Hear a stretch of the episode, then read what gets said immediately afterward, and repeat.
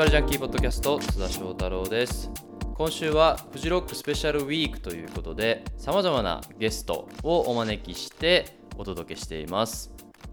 いやたくさんのゲストに出ていただきましたけどどうでしたか？澤部さんとかさらば青春の光の森田さんとかにもすでに登場していただいてあとはオフィシャルカメラマンの宇宙大使スターさんとか奥浜レイラさんとか本当に皆さんご協力ありがとうございますということなんですが、えー、僕も今配信をね見ましてですね。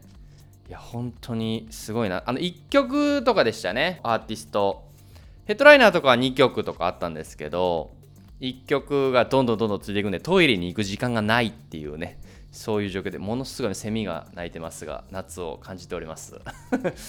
というわけで今回登場していただくのはフジロックオフィシャルショップ岩盤の代表である豊真根さんに、えー、お越しいただきました。豊真さんと僕はですねかなり長い付き合いでして僕が本当海外に住んでた時に実は豊前さんから連絡があってその岩盤が新しくメディアを立ち上げるから、え、手伝ってくれないかっていう話があってその頃は僕もまだフェスティバルライフっていうものも、まあ、一旦所属してもう辞めて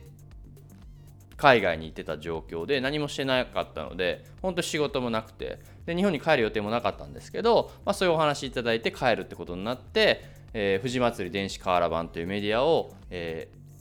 ー、3年ぐらいかな手伝わせてもらってで僕も自分のメディアがあるんでっていうことで、まあ、今はもう離れてはいるんですけど、えー、そんな岩盤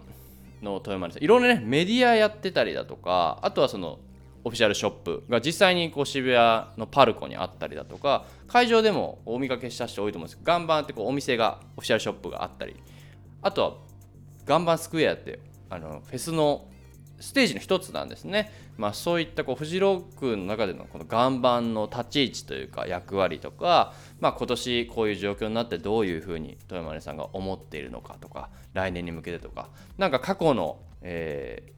ー、こうフジロック変化みたいなとこ危機感みたいなところも話してくれたので、えー、フジロック気分をこうねちょっと高めるためにもリアルなこの豊丸さんの話を聞いていけたらなというふうに思います。というわけで、えー、岩盤の代表の豊真さんに来ていただきました。こんにちは。こんにちは。ご無沙汰しております。こちらこそ、ね、大変な世の中になっちゃいましたね。本当ですよ。豊真さんに会わない夏が来るなんて。ね本当ですね。はいまあ、あのあのちょうど僕、今日とかだと、フジロック開催されてたら、実際会ったらめっちゃ忙しそうで話しかけられないんですけど。いやいやいやいや、そんなことはないでしょ。いや、もうめちゃくちゃ寂しいんすよ。ね。はい。で、今日はですね、えー、はい、フジロックのオフィシャルショップの岩盤の代表の豊真さんなんですけども、うん、まあ、聞いてくださってる方は結構今週フジロック特集みたいなのをやっててこの番組で、はいはい、まあ、岩盤といえばってこのもうすでにめっちゃ岩盤の話してるんですよ。それこそ澤部さんに登場してもらって、うん、岩盤ブース並んでアルバム買って、うん、サイン会やってますみたいな話とか。そうですよね。本当にあの方は音楽が好きでねで豊前さんから「おい津田澤部さん並んでたけど言ってくれたのか?」って「いや俺何も言ってないっすよ」って言ったら「あれ多分普通に並んでます」みたいな。去年もその本当にだもキューバのってずっと言ってましたよ、うん、キューバのジャズはいいなってずっと言ってました。そうそうそう。でほら津田君と一緒にえーと、立ち上げた、あれも、はい、まあ、ある種の使命を持って立ち上げた、あの、藤祭り電子化アラバンありますけど、あそこでほら、あの津田君と一緒にいろいろ芸能人とか有名人とか芸人を、はい、えーと、引っ張り出してきたじゃないですか。そうですね、それまであんまりフジロックはそういうことをしてなかったところを。そうそう、それで、あのー、いろいろ叩かれてもしたじゃないですか、お互いに。そうですね。ちょっとチャラくたんじゃないか。はい、そうそう。とはいえ、まあ、今だから言いますけど、あの僕らど、僕なんかどっかで、お前らなんかより全然音楽詳しいよ。あのそう、それにね、あのパーティーピープルがチャラくてとかって言ってますけど、うん、あの人たち、確かにパーティーピープルかもしれないけど、うん、めちゃくちゃ音楽詳しくて、音楽大好きで。そうなんですよ。そう、そうなんですよ。僕一番初めに登場してもらったというか、最初の澤部さんを出したんですけど、うん、この確信があったんですよ。そういう上っ面な人じゃないから絶対にフジロッカーにも時間をかけたら納得してもらえるってことが。ね。いやいや、本当にもう今や、ね、おかげさまであのカラバンの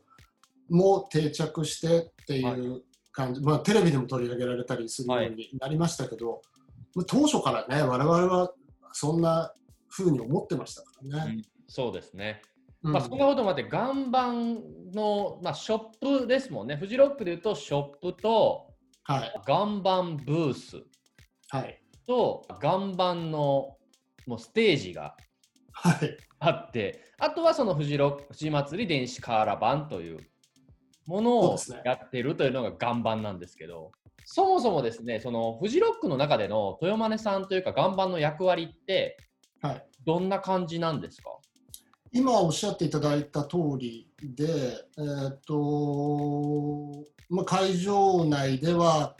えーと、場外の物販エリア、はい、皆さんよくご存知の、えーと、オフィシャルグッズ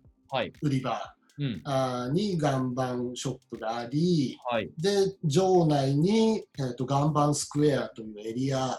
運営、はい、そこにはまあチョップもありステージもあり昼間はあの、えー、出演アーティストのミニライブをやったり、うん、サイン会をやったり。はい、で夜中は、えーと、岩盤ナイトをの DJ パーティー、まあ、もちろん最近はあのアレックスがいるのでライブもやってますが、はい、えー、を朝までやると。うんうん、でエリアの上で言うとあそこに出店してくれている人たちを眺めていただくとお分かりでしょうが、はい、実は97年初年度から、えーと、コンセプトとしてはあった、はい、えーと、あそこはクラブエリアなんですよ。うんうんうん。あの東京や大阪で、えーと、クラブを長年運営してきた人たちが、えーと、出店をしてくれて本格的なバーをあの出すというエリアが、はい今でももちろん、あのー、実際にクラブを運営してるかどうかっていうのはもう長年やってきてるので、お店を辞められちゃった、あの出店者もあの多いので、はい、えーと、なかなか分かりづらくはなってますが、エリアのコンセプトの一番下に底辺には、えー、クラブエリアっていう、えーと運営テーマは今でもあるんですね。だから3日間朝までずっとやってんのって一番遅くまでやってるのって岩盤ステージですよね。そうですね。まあ、あそこにあるオアシスっていうエリアが基本的には朝まで運営するエリアなので、どうしても金土日3日間、だから、えー、と最終日は明けて月曜日の朝まで、はい、っていうことになりますね。いやあそこのファンがまた多いんですよ。いやえっ、ー、と一時期まあ、これも津田君とあのやってきたことの中に含まれてますが、うんうん、一時期やっぱりあのほら瓦版を始めたのも、はい、世代交代に対応するっていうところが一つ大きなテーマだったじゃないですか。はい、そのテーマのを象徴することで起きた現象でいうと、はい、あのいわゆる3日投資券のお客さんが激減しちゃったんですよね、5年前ぐらいに。はい、で、えーと、朝まで遊ぶっていうことで言うと、当然、はい、あの翌日までこう、えー、と遊ぶっていう、翌日まで遊ぶ、また3日間いるっていうことが、はい、やっぱりお客さんのあのフェスの楽しみ方としては、どうしてもそこが条件になってくる。はい、はいなかなか一日券だと朝まで翌日はもう会場出なきゃいけないから、ねはい、なかなか朝まで遊ぶっていうことが厳しくなってた時期がちょうど5年前ぐらいですかね、津田さん。はあ、そうですね、ちょっとまあ世代交代というか、フジロックもどうしていこうかみたいなタイミングだったのかなと僕は外からそうですよね。で、あの時にやっぱり明確にやっぱ危機感ありましたよ。岩盤スクエアで遊ぶ朝まで遊ぶ人たちも激減しましたからね。うんいや豊丸さんのねあの僕がすごいなと思うのがあのフジロックのなんか風を読むかのようにちょっと人がこれは違うみたいなのをめちゃめちゃ言うんですよ。流れが違うとか。ええー、っとねやっぱり、まあ、そそれは あの長いから、うん、やっぱり関わってきたのが、はい、ただただあの経験が長いから分かる自然に分かることなんだとは思うんですけどその最近よりも5年前ぐらいの方がなんか豊丸さんがすごい危機感というか、うん、何かしないといけないみたいなのをもう会場でも言ってたのを覚えてます。そうですね。何かが違うんだよみたいな。そうあの津田さんに言ったかどうかはあれですけども、はい、ガンバスクエアに僕に会いに遊びに来る夜中、はい、あの遊びに来る連中とかにも明確に言ってましたね、見てみろって。うん、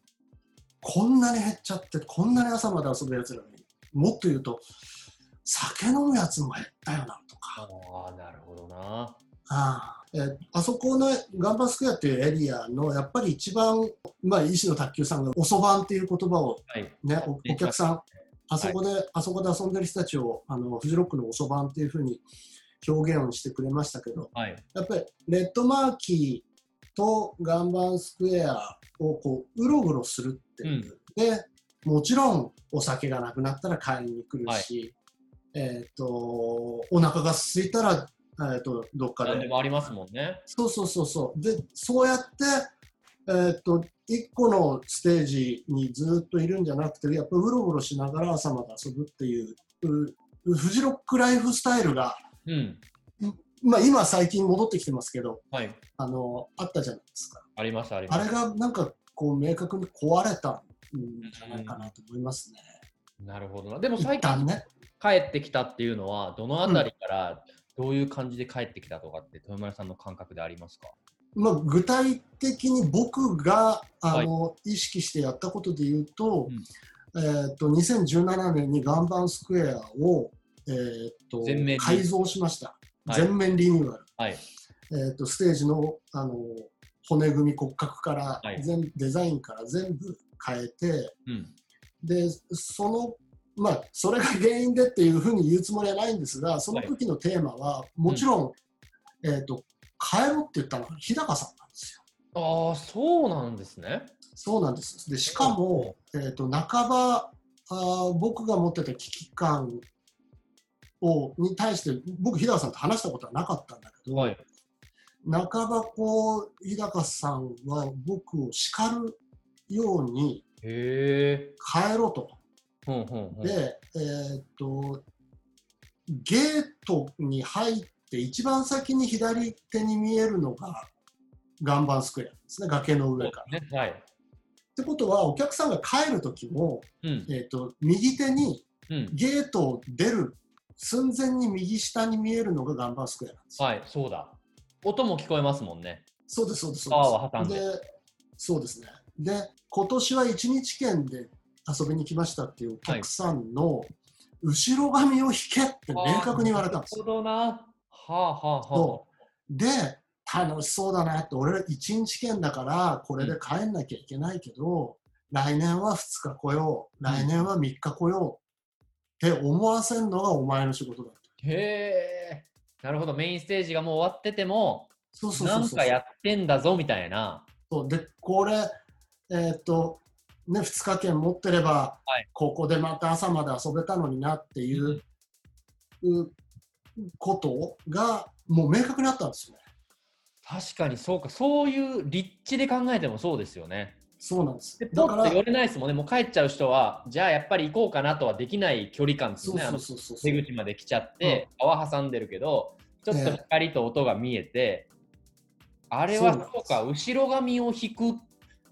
そうっすね。そうだから、えー、っとそれをすんなり返しちゃうのは、うん、お前が悪いっていうようなふうに言われましたよ。本当に。なるほど。うん、なるほどで、えー、っとちょっと明確に明確にやっぱり戻ってきたのはやっぱ20周年からじゃないですか、ね、なるほど。2016年。うん、そうですね。あそこで一回、でも僕的には2016年も大事だったけど、その次の年も大事だった気がする。2017年大事でしたね。はい、19で帰ってきた人が残った感じがありました。そうですね。はい。そう思います。で、やっぱりどっか、あの、えっ、ー、と、フェス全体で、ある種の、あの、我々が立てたミッションをみんなやっぱり共有してて、はい、1日券でえー、買ってた人が、はい、えーと、翌年は例えば2日来ようとか、うんうんうん、3日来ようとかっていうふうに、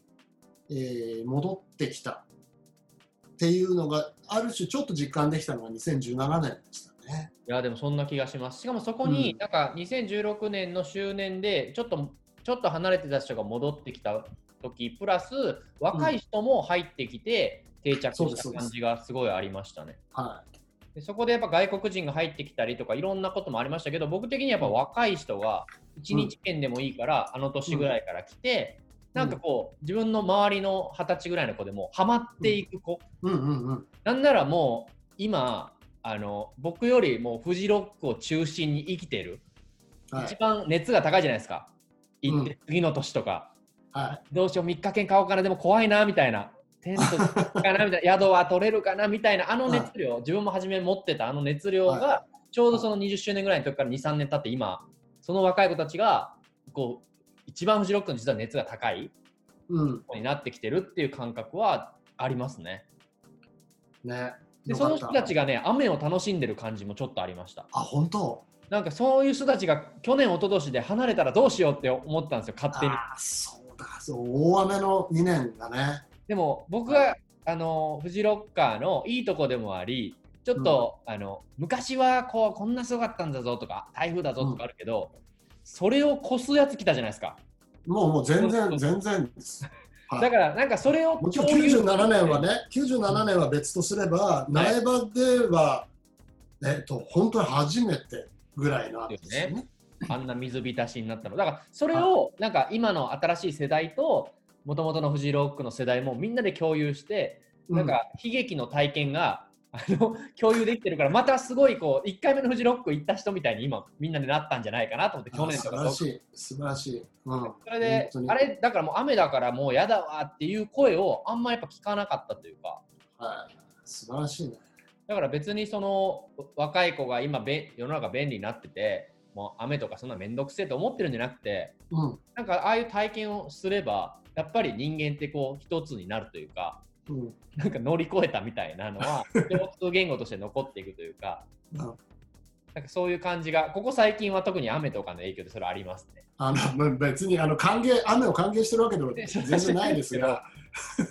なんかそういう、はい、なんか巡り合わせというかあるのかなっていうの。でしかもこの岸君もこう1年延期になってお休みになるっていうことが、うん、よりこう気持ちを高めるというか、はい、なんか本当もう来年どうなるんだろうっていう感じで、うん、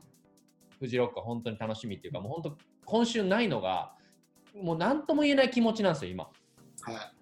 僕ね、実は、えっ、ー、と、キーポンフジロッキンの今やってる、はい、えっ、ー、と、キーポンフジロッキンキャンペーン、もちろん目玉は、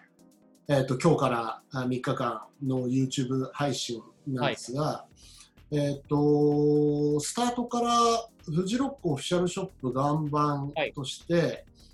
えー、っと、まあ、ウェブとかでそのグッズを売るとかっていうことは当然考えられて、もちろん、はい、スマッシュ側もそれは考えてたんですが、はい、あこの環境でパル渋あの岩盤がある渋谷パルコも、えー、と4月、5月休館していたぐらいなえーと、環境でお店で何かキャンペーンをやるかどうかっていうところに関して、うん。うん、えーと、やっぱりちょっとあちょっとそんなに大げさに言うつもりはないですけど、決断が一つやっぱりあった。んですよ。うんうんはい、で、まあ、もちろん今の状況で皆さんのことを考えると、えー、やっぱりねあのお店でのキャンペーンでお客さんに来てもらうっていうことは、はい、えーと、避けた方がいいっていう判断ももちろん、うん、えーと、あるにせよ、はい、お店をやっぱり開けてる以上あの実際にえお店に足を運んで、えーとショッピングをするそのお店で流れてる音楽を聴く店員さんと話すっていうやっぱりねリアルなその体験はお店を開けてる以上を諦められないっていう,、うことだったんですよ。で、はい、えーとまあ、もちろん渋谷パルコもすごくこうお客さんに対しての、えーと、アピールも、うん、あ感染拡大防止の施策もしっかりやってでお店ももちろん、えーと、大きなお店じゃないので、はい、えーと来たお客さんたちにはもう例えばソーシャルディスタンス的なお願いをしたり、あのマスクは必ずしてきてくださいよっていうふうにえー、アナウンスしたりもしてるんですけど、はい、実際来るかなっていうのは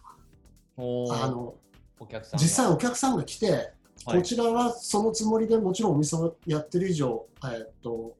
キープオンフジロッキーのキャンペーンもやりますが、うん、実際お客さんが来るのかなっていう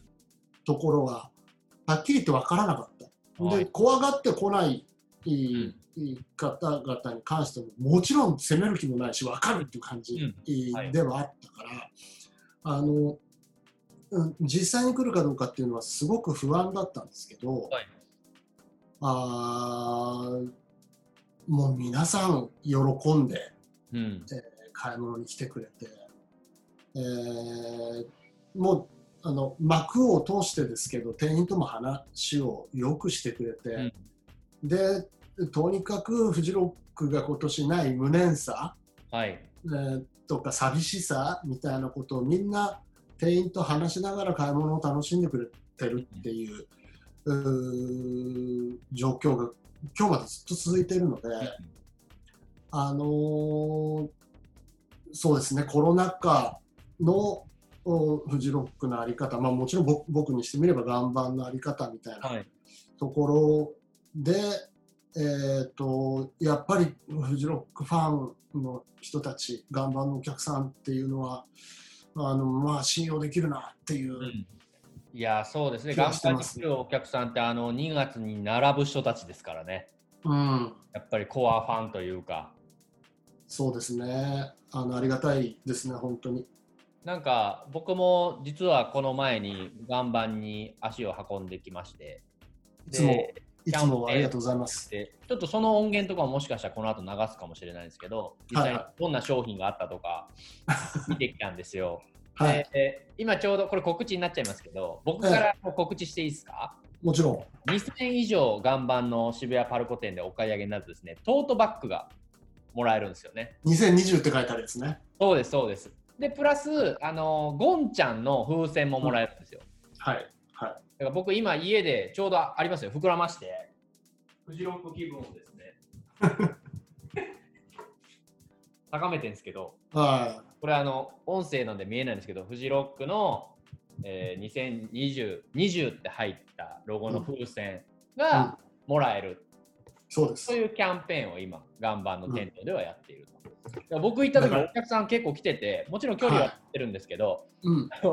ん、幕越しに幕あるじゃない。透明あれ越し、ものすごい無念さを語ってましたよ本当に。そうでしょ？本当にないんですよねみたいな。どうしていいか分かんなくてみたいなそうみたいですよねあの岩盤に行けばでも僕が感じたのはまあもちろんそういう対策とかでいつもと違う感じはあったんですけど、うん、なんかこう行けばゴンちゃんのグッズがあったりだとか、これまでの藤コレのシャツがあったりだとか、過去グッズまで置いてるんですよ。藤コレの。そうなんです。そうなんです。アンダーカバーのジョニオさんの T シャツ、もう売り切れてるかもしれないんですけど、うんうん、今年の藤コレのワコマリア以外にも、うん、まあ、去年のホワイトマウンテニアリングとか、過去のを眺めてるだけで若干やっぱこう、戻ってくるんですよ。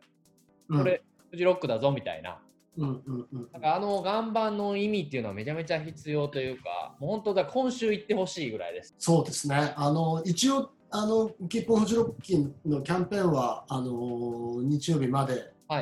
になるので、はい、えー、っともし、えー、行ってみたいなと思われた方は、はい、あの今津田君が紹介してくれたようなキャンペーンをやってますので、はい、渋谷パルコ地下1階まで足を運んでいただいて、えー、っと岩盤の店員にあのフジロックの延期になった無念さをね、吐露していただければと思います。越しに吐露していただいて。ね、そうそうそう 列ができてたら距離を取るように、結構でも、岩盤のお店の前とかもあの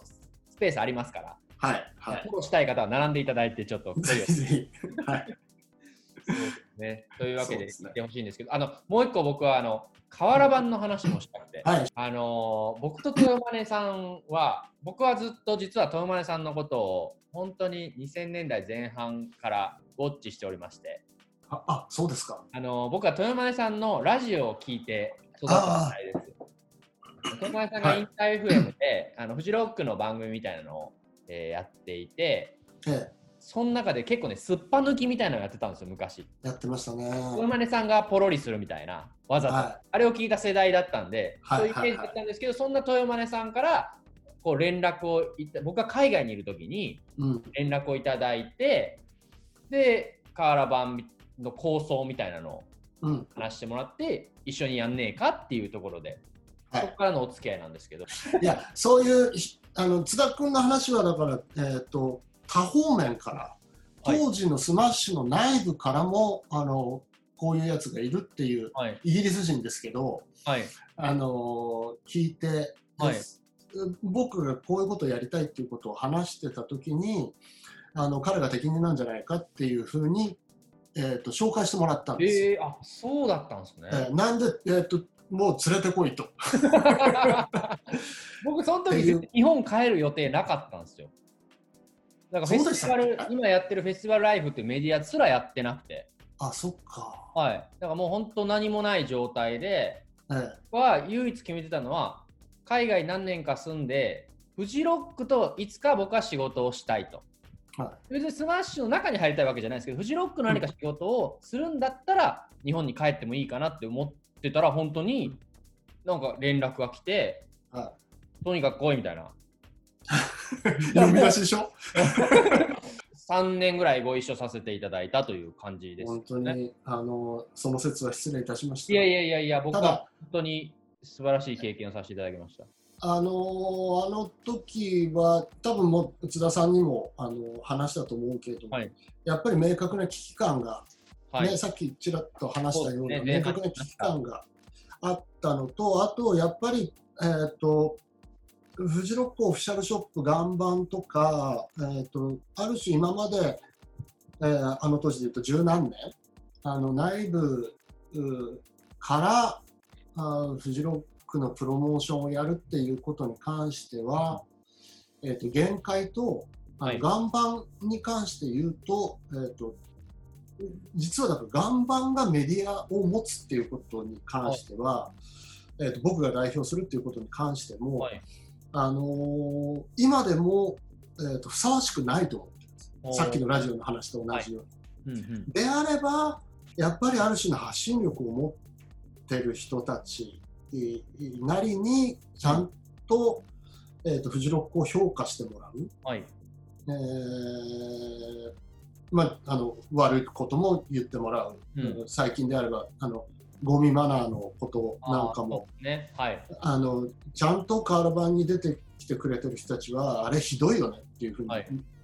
言ったことを載せる、うんうん、そうですね。っていう。話とかもね。そうそうそう。あれはだから津田君を巻き込んであのスタートした当初からの目的だったんですよ。はいうんうん、なかなか岩盤の立場で来てるお客さんのマナーについて何か言うっていうのもやっぱり難しいし、はい、伝わらないしね、はい、伝わらないですよ、そんなあのお前らの都合を押し付けんなよっていうふうに、はい、ことにもなるんで,、でやっぱり今までそうやってきたことに対するほころびっていうのが出てきたからこそ、えーと、例えばもう純粋に言うと澤部さんだってお客さんなわけだから、はいはい、えーとお客さん同士が発信力のあるお客さんに、えー、と言ってもらうっていうはいはい、ことを目的としたメディアですよね。うん、で津田君にはやっぱりちょっとある種あのまとめてもらう役目を、えー、とお願いしたと。はいはいはいなるほど。いう形でしたね。いやでもなかなかいろいろありましたよ、瓦版は。ね、あのああいう著名人も登場していただいて。はい。えー、と本当に感謝しかないですね、出てきてくれた人たちに。本当に感謝しかないですね。うん、なんかもしかしたらメリットじゃない方もいらっしゃるじゃないですか。もっとメジャーな仕事ばっかりされてる方も多い中、はい、本当に自分が好きなものっていうことで、お願いして出てもらって、中には話すのは得意じゃないって方もたくさんいらっしゃったので、はい。はい。全然そういうインタビューなんてっていう方もいたのに、でもフジロックのためなら出ようかなみたいな、うん、なんかそう、やっぱすごいな、フジロックって思いましたね。そうですね、本当に、なんかそこから、まあ、もちろんスタートして3年ぐらいは、僕も相当ピリピリピリして、あのーやってたことを覚えてますけど、はい。なんとかもう始めた限りはやっぱり結果出さなきゃっていう、うん。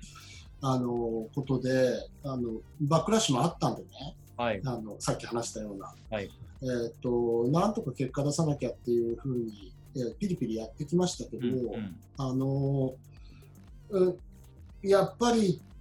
さ2年経って3年経ってで今あまあ、今年はほとんど活動ができなかったですが、いあのえー、とある程度定着したなというふうには思ってます。そうですね。僕もだから定着して自分のメディアもってなって、うんまあ、今はちょっと手伝うた、まあ、今もコラム書かせてもらったりしてるんですけど、いやいや、そういう本当に。立ち位置で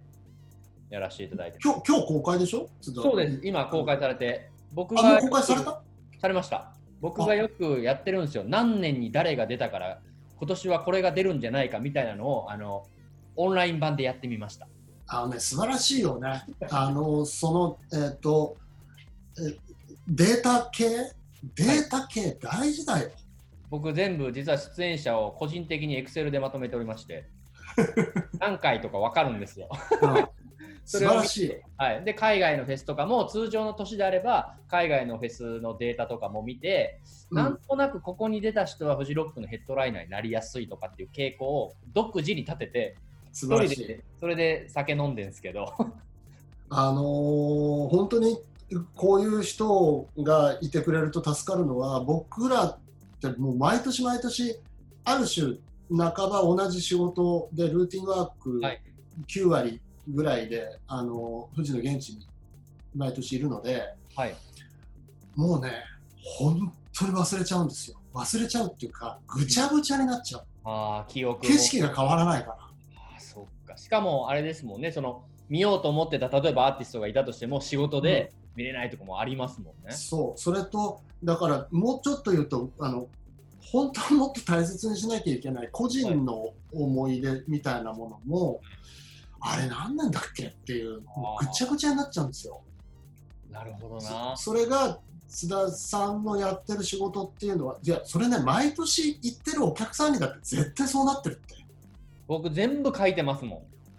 や、だからそれすごい大事だと思うよ。何見たかとかデータベース化とかっていうか、はい、あの別になんかそれをすごい使って何かしようっていうよりはもう個人的に何年だったかを僕も忘れちゃうじゃないですかやっぱり。うん、話してもやっぱこうやって忘れてヘッドライナーのこととかはもう完璧に忘れないんですけどやっぱあれあのホワイトステージって2014だっけ15だっけ2005だっけとかなってくるところをやっぱ書いとくと覚えておける、は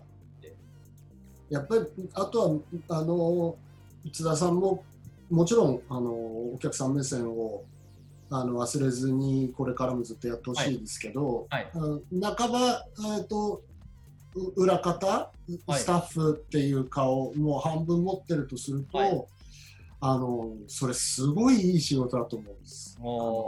僕でもほとんど現地でも全く仕事ないですしうん。もう普通に過ごし一番のお客さんでいようっていううん。意識です。さっきの話で言うと、はい。本当にあの、えー、とやっぱりフェスって毎年違うから。はいはいはいはい。毎年違うし、毎年出演者が違って、毎年お客さんだって、はい。去年と全く同じお客さんなんてことありえないわけで、そうですねそこでこうフェスがどういうふうに流れていくのか、空気感がどうだったのかっていうのを、後で思い出すの大事です。うんそうですね。うんそうしないと、やっぱり先を見通せないっていうか、うん。うん、だから僕も自分のメディアやってたりもするんで、もう情報も全く流れてこないですし、だ逆に言うと。でもそれがいいんですよ。うん僕は、あの、そうカーラバンの時は、ちょっと中にグッと入りましたけど、今または、フジロックをこう客観的に見たからこそ、結構言えることっていっぱいあって、はいでも椅子の話とかも全然僕去年めっちゃめちゃラジオでしてたりしたんですよ。うんもし僕は中の人ならやっぱできないかもしれないし、はいはいはいっていうので、本当にいいいい距離感で、それとかあの5年前ぐらいにずっと僕言ってたのは、本当にアフタームービー作ってくれよってずっと言ってたんですよ。うんうん。それももう普通になって。る覚えてる。はい、だからこう、外からだと結構なんかなんだよって思われても言えるというか、うん、そういう目線をやっぱいろんなフェスに対してとかも特にフジロックに対してなんか言える立場言えるって言ったら失礼ですけど、うんうん。っていうポジションにいたいなとは思いますね。最近はあれですよ津田さんがあの冷てえなと思うな何言ってんすか？あのなくなってきましたから。いやえやっぱりあれですよあのーなんだろう、えー、とやっぱりいろんなフェスをウォッチして、はい。本当にその中でフジロックの特殊性とはい。かをこう比較してくれるっていうのはあの僕らにとってもとっても参考になるというか、うんうんっていう感じでたまにこうねえー、とエコひいきしてくれればいいいいかな いやフジロック好きだからな。本当にフジロックはね、どのフェスにもある意味、グラストンベリーのモデルになってるとは言われてるんですけど、何にも似てないし、うんもう特別な週末なんですよ、やっぱり。で特に日本人にとって大事な存在というか、俺、今日も朝ずっとフジロック仲間と連絡取り合ってて、普通のみんな仲間なんですけど、一個ワードが出てきて、やっぱ俺たちの精神的支柱だなってなって。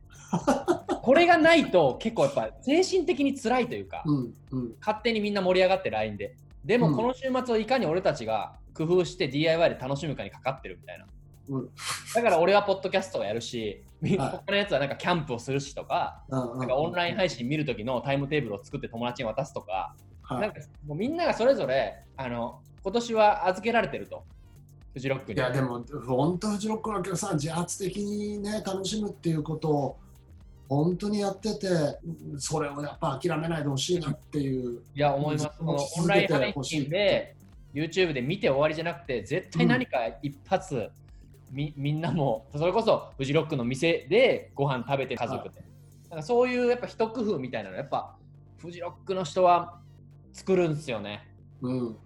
それがやっぱすごいとこだなと思います。来年に向けてのなんかはいし、い、い指針にもそれがなる気がしますあね。そうですね。いやだから来年に向けてもう高まってますもん。俺これ予習だと思ってるんで、この1年。はい。おそっかそっか。すごい長い、すごい手前にラインナップをは発表してくれて、過去映像とかもなんか配信してくれてる予習が続いてると思ってます。なるほど。だからもう盛り上げていきますよ、1年かけて。本当に来年人が集まるっていうことに、えー本当に、えー、とポジティブに向き合いたいですよね。そうですね。でできることはね、僕はグッズ買ったりとか、うんフジロックのためにできることみたいな、みんなそれぞれがやればいいと思うんですよね。やっぱ、スマッシュも岩盤も今大変だと思うんで、もうね、あれですよ。あの爪に火を灯しながらね。いやもうだからなん、なんとかこう、今年1年みんなで耐えしのいで、はいそうみんなみんな大変だと思います。みんな大変だと思うんで、本当になんとか乗り切って、うんえー来年のフジロックで、本当に、あのー皆さんの素晴らしさが爆発してくれるフェスになると2年分飲みますから、岩盤バーで。お願いしますよ。岩盤バーで2年分。もうあそこに、あそこで大体お金使い果たすんですよ、もすいませんね。はい、ありがとうございます。う。で、なんか岩盤でもらった100円割引券とか忘れてくるから、東京にまた。あね、それ。それでもう、まあ、使っちゃうんですよね。でもなんか、そういう話ができてよかったです、もうこうやって。本当に、本当に、はいあのたまに呼んでくださはい。ありがとうございました。ちょっと本当に今日まだフジロック中でお忙しいところ、い。はい。ありがとうございました。今日夜 JWEB でしょ。はい、今日4時。豊森さん、今日インター FM でしょ？そうです。はい。もうフジロック中もね、みんなフル稼働して。そうですね。は今日アレックスのあの新曲がリリースされましたので、そうですよ。それも、この番組は Apple Podcast とか Spotify で聞けるんで、そのままこう聞き終わった後にすぐ飛べるんで、はい。URL、はいあのコメント欄に書いておくので、ぜひアレックス新曲を聴いていただけたらなと思います。そう、アレックスは本当に、えっ、と、朝霧ジャム、去年の朝霧ジャムのムーンシャインのトップバッターで、はい。えー台風で中止になり、ああ、そうですよね。そうなんですよ。だから、本当にあある程度多くのお客さんに紹介するうん機会が、あのーみんな、みんなそうなんですけどね、はい。みんなそう、アレックスだけじゃない、みんなそうなんですけど、あの、なくなっちゃったバンドなので、うん、ここで、えーと、これもアレックスからのフジロックの無念さをあの晴らすようなにちょうどこのフジフジロックよ初日予定日に初の日本語の曲をリリースしますのでなるほどぜひ皆さんにも聞いていただきたいなぜひぜひちょっとじゃあ僕の概要欄とかにも貼っとくのでお願いします。いや、本当に豊山さん、ありがとうございました。長い時間。こちらこそありがとうございました。でもすぐ今日か明日には配信しますので。はい、わかりました。はい。楽しみです、まあ、ラジオとかで今日話ラジオの話とかあれねあのラジコとかで聞けるんでね。今日とか明日とか言ってても1週間ぐらい聞けるんで、はい、ぜひ、はい、豊真さんのラジオ出演もチェックしてもらえたらと思います、はい、